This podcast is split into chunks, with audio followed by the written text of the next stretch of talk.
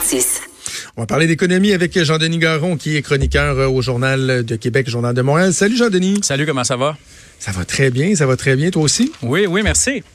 Est-ce que tu es prêt pour un affrontement euh, avec le gouvernement en tant euh, qu'enseignant? Parce que là, euh, et c'est le sujet de ta chronique ce matin, bon, il y a la, ronde de négociation pour le renouvellement des, conventions collectives qui s'amorce. On voit que chacun y va de, ses demandes. Et évidemment, c'est un secteur, j'imagine, qui t'intéresse particulièrement, l'enseignement. Et eux aussi ont des demandes qui sont, qui sont, qui sont, importantes quand même. Ben d'abord, là, c'est important de, de, de faire la mise en garde d'usage. Je ne suis pas en renouvellement de convention collective. Je suis professeur d'université, ça me touche pas, ça. Et, euh, quand j'ai écrit la chronique, par exemple, je m'attendais à être un peu en affrontement avec toi. Parce que euh, ah quand je lis plusieurs autres chroniqueurs, quand je lis vraiment beaucoup de commentaires, c'est clair que l'ampleur des demandes syndicales, là, on parle en moyenne de 21 d'augmentation de salaire sur trois ans. C'est des demandes de départ, mais c'est substantiel. C'est sûr que tout le monde a sauté sur sa chaise. C'est tout le monde a fait, mon Dieu, ça n'a pas de bon sens. On a 450 000 employés de l'État. C'est 40 des dépenses du gouvernement du Québec là, qui, euh, qui vont en masse salariale. On n'est pas capable de se permettre ça, un 8 milliards de plus. Sauf que quand on regarde ça, moi j'ai été particulièrement sensible à la question des enseignants au primaire et au secondaire. C'est pas parce que moi une partie de ma tâche, évidemment je suis chercheur, c'est pas parce qu'une partie de ma tâche c'est d'enseigner. C'est vraiment parce qu'au cours des dernières années, euh, on a eu de la difficulté à retenir les enseignants. Alors, c'est un métier où euh, c'est difficile dans les universités de les recruter. C'est difficile dans les programmes de pédagogie et d'éducation de recruter des jeunes, euh, disons, des candidats d'excellente euh, qualité. Et pendant les cinq premières années de leur carrière, il y en a une proportion là substantielle. On parle du corps qui décide à un moment donné qu'ils veulent plus faire ça de leur vie au prix que c'est payé, avec l'insécurité dans emploi qui vient avec, puis les conditions de travail, ils, euh, ils veulent pas rester. Alors, la question est ouverte, à savoir, est-ce que c'est un bon investissement peut-être de les payer mieux et d'en garder plus? Euh, moi, je pense que cette question-là est, tout à fait pertinente. Puis, euh, c'est sûr que ça, nous semble important, mais tu vas nous faire la démonstration de, de, comment on, l'explique dans quelques instants. Mais tu sais, moi, Jean-Denis, ça fait longtemps, ça fait des années que je plaide pour la fin du mur à mur dans les négociations avec euh, les employés de l'État. Puis, ce que le gouvernement semble vouloir faire, ce qu'ils vont y arriver, je sais pas, mais en tout cas, ça semble être l'intention, c'est d'être capable de faire du cas par cas, de regarder les professions qui demandent euh, un rattrapage plus important pour favoriser une meilleure rétention, mais pour attirer aussi des gens. On parle, bon, des travailleurs informatiques, les proposés aux bénéficiaires, les infirmières, les enseignants. Moi, j'ai aucun problème à ce que dans ces domaines-là, il y ait des rattrapages qui soient plus importants, mais qu'on soit capable d'être beaucoup plus raisonnable ailleurs aussi. Oui, puis tu viens de nommer quatre corps de métier, mais tu sais, mettons qu'on regarde ça froidement, là, objectivement, là, on parle de presque un demi-million de salariés naturellement, là, on a, on a une diversité extraordinaire de, de, de types de métiers qui travaillent pour le gouvernement. Alors, il n'y a pas de raison en tout cas, il n'y a pas de raison a priori de donner la même augmentation de salaire ou une augmentation similaire à tous ces gens-là. Puis, tu sais, tu vois, cette année, il n'y a pas de front commun dans les négociations. Alors, les, dans les années précédentes, les grandes centrales syndicales s'assoyaient ensemble, puis là, ils s'entendaient sur un chiffre. On demande tant, puis là, évidemment, il y a des petits à côté, là, tout dépendant dans quel secteur on est, mais ils s'entendaient. Et là, cette année, ils se sont pas entendus. Et là, il y a beaucoup de gens qui ont dit ça donne la surenchère.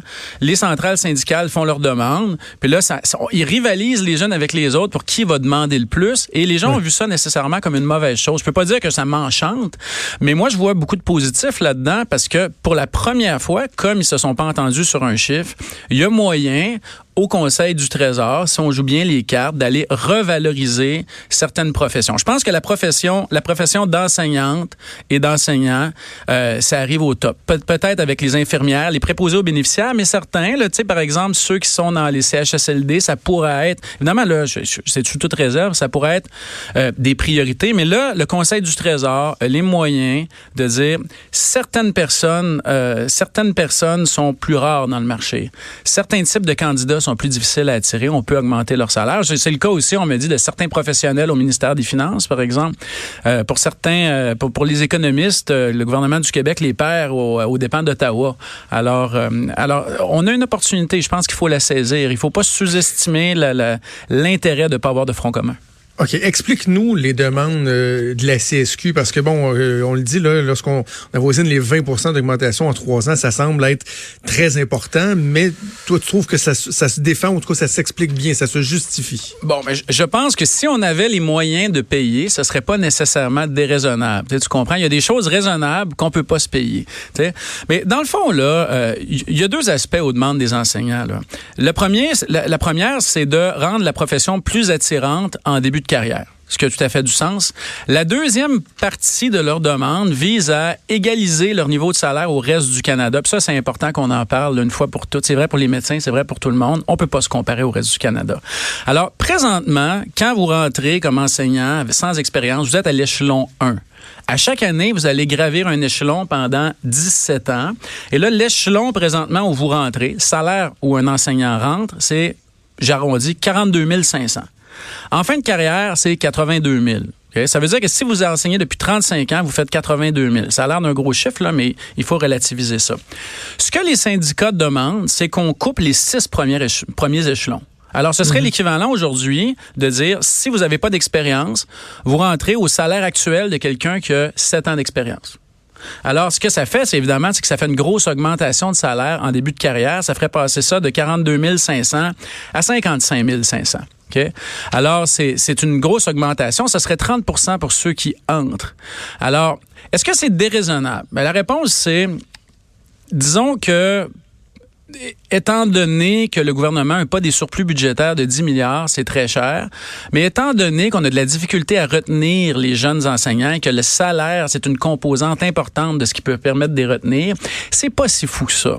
Puis quand tu regardes les demandes des enseignants, on ne demande pas 20 euh, d'augmentation pour les gens qui ont 17, 18, 19, 20 ans d'expérience. Et les demandes sont plus, euh, disons, ils sont moins, euh, sont plus raisonnables quand on va vers ce qu'on appelle, là, vous m'excuserez de ma façon de le dire, quoi que je me qualifie pour ça, des vieux profs. on, on, demande 30% d'augmentation à l'entrée, ça baisse à 10 à la fin de à la fin des échelons. Puis là, c'est une position de départ. On s'entend qu'il n'y a pas un syndicat qui va avoir ce qu'il demande. Là. Tu sais comment c'est? Chacun, chacun sur la couverte de son bar. Je veux que tu m'éclaires sur un truc. OK? Euh, bon, je, te fais le parallèle pour euh, bien exprimer mon, questionnement. Quand on parle, par exemple, d'augmenter le salaire minimum à 15 on dit non seulement il y a le coût que ça va être de payer des employés qui seront au salaire minimum à 15 mais on dit ceux qui étaient déjà rendus à 15 ben là, eux, tu sais, n'as pas le choix de les augmenter eux autres aussi. Donc, il y, a comme un, un, effet domino, OK? Là, quand tu nous parles de faire passer le salaire d'entrée de 42 400 à 56 500, ce qui est atteint, rendu à la septième année normalement. La mhm. personne qui, elle, est arrivée, cette, mettons cette année, là, elle, elle arrive à sa septième année, est-ce qu'elle va se trouver à avoir le même salaire que la personne qui commence ou tout le monde va être ajusté en conséquence? Bon, regarde, le diable est dans les détails. Là, il faut regarder les modalités. Moi, je fais attention de ne pas me prononcer là-dessus, puis ça fait partie des choses qui sont négociées.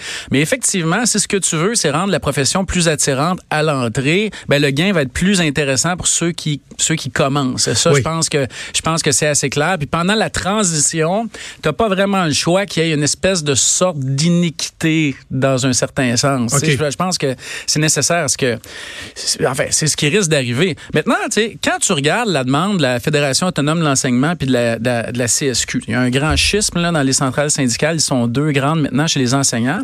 Tu te rends compte que ce qu'ils font, c'est qu'ils mettent le reste du Canada. Puis là, j'ai devant moi une, une des échelons salariaux pour une commission scolaire à Calgary. Et là, ce que tu as, c'est précisément 11 échelons salariaux.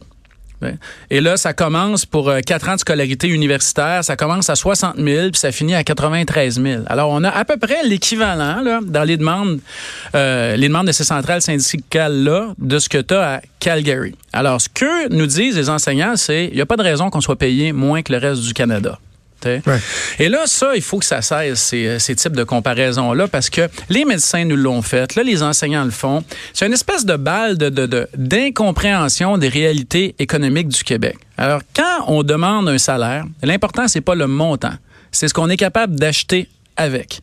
C'est ça, le coût de la vie, entre autres. Bien sûr que le coût de la vie est important. Si tu regardes, par exemple, euh, j'ai calculé l'augmentation euh, du coût de la vie entre 2014, 2015 et 2019. on parle là, de la, des dernières conventions collectives. Là. Euh, ce qui coûtait 100 dollars il y a quatre ans coûte environ 103 au Québec. 103, 104. En Ontario, on parle de, euh, euh, on parle de presque le double. Tu sais, les, les, les, prix augmentent pas à la même vitesse partout. Même chose pour euh, le prix des maisons. Donc, tu veux dire Ontario, on est rendu à 106 ce qui coûtait 100 il y, a, il y a 4 ans. Exact. Quand tu regardes, quand tu regardes le prix des maisons, tu sais, le prix moyen d'une résidence là en septembre 2019, c'est pas une statistique parfaite, mais ça donne un ordre de grandeur. C'est autour de 317, 318 000 dollars. Euh, au Canada, c'est 502 500. On n'est pas du tout dans les mêmes ordres de grandeur. En Ontario, la propriété moyenne qui s'est vendue en septembre 2019, c'est 618 000 Alors, l'enseignant qui gagne au top de l'échelle salariale 92 000 en Ontario, il n'y a pas la même hypothèque que l'enseignant au Québec. Il n'y a pas la même hausse de coût de la vie que l'enseignant au Québec, etc. Alors, il faut, là, quand on fait des demandes salariales, il faut faire attention. Il y a une raison qui font que certains syndicats demandent les mêmes salaires que dans le reste du Canada, et que leurs membres ne sont pas intéressés à aller vivre dans le reste du Canada. Oui, c'est hein? ça. Il, il, pourrait y aller. évidemment, il y a la langue qui est un obstacle, mais écoute, acheter une maison à Montréal, à Québec, à Trois-Rivières, c'est pas la même chose que l'acheter dans la région de Kitchener-Waterloo, de Toronto ou en banlieue de Vancouver. C'est pas, on n'est pas du tout dans le dans le même marché. Alors, il faut faire attention à ça. Il faut, que ça s'arrête un peu là, ces comparaisons au reste du Canada. On vit pas Christian, dans Christian Dubé va t'engager. Ben écoute, moi, moi, moi je pense, puis c'est important qu'on le dise, c'est une négociation. Donc là, les gens, là, on dit, mon Dieu, ça n'a pas de bon sens ce que les syndicats demandent. Les syndicats font des demandes. Le gouvernement fait des offres. Il y a un processus de négociation qui peut bien ou mal se terminer. À la fin, on finit à quelque part entre les deux. Alors, c'est des demandes. C'est un jeu de négociation. Moi, ce que je dis, c'est qu'il y a des professions à valoriser. Que c'est important, par exemple, pour les, c'est important pour les enseignants de mieux les payer. Évidemment, dans, conformément à la capacité de payer des Québécois. Maintenant, il y a autre chose. Là, les enseignants demandent beaucoup d'argent. François Legault, ça fait des années, on se rappelle qu'il a été ministre péquiste, des années qu'il désire qu'il y ait un meilleur encadrement de la profession, qu'il y ait plus d'évaluation des enseignants, plus de reddition de comptes, etc. Est-ce que dans le plan du gouvernement, il y a des demandes qui se ressembleraient à ça? Je le sais pas, mais je sais que ça a été pendant longtemps une des sensibilités de François Legault. Euh, maintenant, est-ce qu'on pourrait aussi essayer de recruter des meilleurs candidats? Est-ce qu'on pourrait aussi changer la façon on forme les enseignants? Moi, j'ai jasé avec certains de collègues qui forment des enseignants. Et ce qu'on nous dit, c'est qu'au Québec, on forme pas nos enseignants de la même façon que dans certaines provinces canadiennes. Ici, il faut un baccalauréat complet en pédagogie. Ce qui fait que moi, j'aurais pas le droit d'enseigner l'économie au secondaire s'il y avait un cours. Enfin, j'ai pas de baccalauréat en économie. Tandis que dans les autres provinces canadiennes, on fait un bac dans un domaine qui nous intéresse de quatre ans. Et pour devenir enseignant, ben, c'est un diplôme d'études supérieures qui s'appelle le Teachers College, qui vient, euh, qui vient s'additionner à tout ça. Alors, est-ce qu'il y a des aménagements qu'on pourrait faire dans la profession, tout en augmentant les salaires, pour s'assurer que la qualité augmente aussi, ou qu'on s'adapte à la en fait, réalité, on, Puis on va, on va se laisser là-dessus, euh, Jean-Denis, parce que le temps commence à presser. Ce que tu dis là, d'être capable euh, d'avoir un bac en autre chose et compléter sa formation pour pouvoir enseigner, moi, je suis totalement en faveur de ça. Par contre, la question de la valeur du diplôme en enseignement, euh, ça, aussi, il me semble qu'il y a quelque chose d'intéressant là-dedans parce qu'il me semble qu'on a eu euh, l'impression depuis plusieurs années que ça devient un peu une, refuge. Là. Tu sais, le bac en enseignement, bon, je sais pas trop dans quoi je vais m'en aller, je vais m'aller en, en enseignement. Donc, est-ce qu'on devrait être plus exigeant pour l'entrée au bac? Il y a, bon, il y a toute la question des frais de scolarité aussi qu'on peut mettre là-dedans. Tu sais, est-ce qu'on devrait valoriser davantage ce diplôme-là? C'est un peu délicat, puis je fais attention avant de me prononcer, là, tu comprendras, mais une, de mes impressions, c'est que présentement, on prend tous ceux qu'on prend ceux qu'on peut, parce qu'on est en manque d'enseignants. Mais la partie importante de mon propos, c'est de dire, regardez, on négocie, puis vous voulez négocier. Puis dans vos demandes initiales, vous avez décidé d'être gourmand. Alors, on ouvre tout. Laisse, ouvrons tout. si on est gourmand, puis si on va en terrain inexploré, ben, il faut qu'on faut qu'on décide de négocier un certain nombre d'autres paramètres. Et je sais que François mhm. Legault a toujours été extrêmement sensible à ces types de questions-là. On va suivre ça. On pourra s'en reparler évidemment au cours des prochaines semaines. Jean-Denis Garon, on te lit dans le Journal de Québec, Journal de Montréal. Et on se reparle la semaine prochaine. Bye. Salut.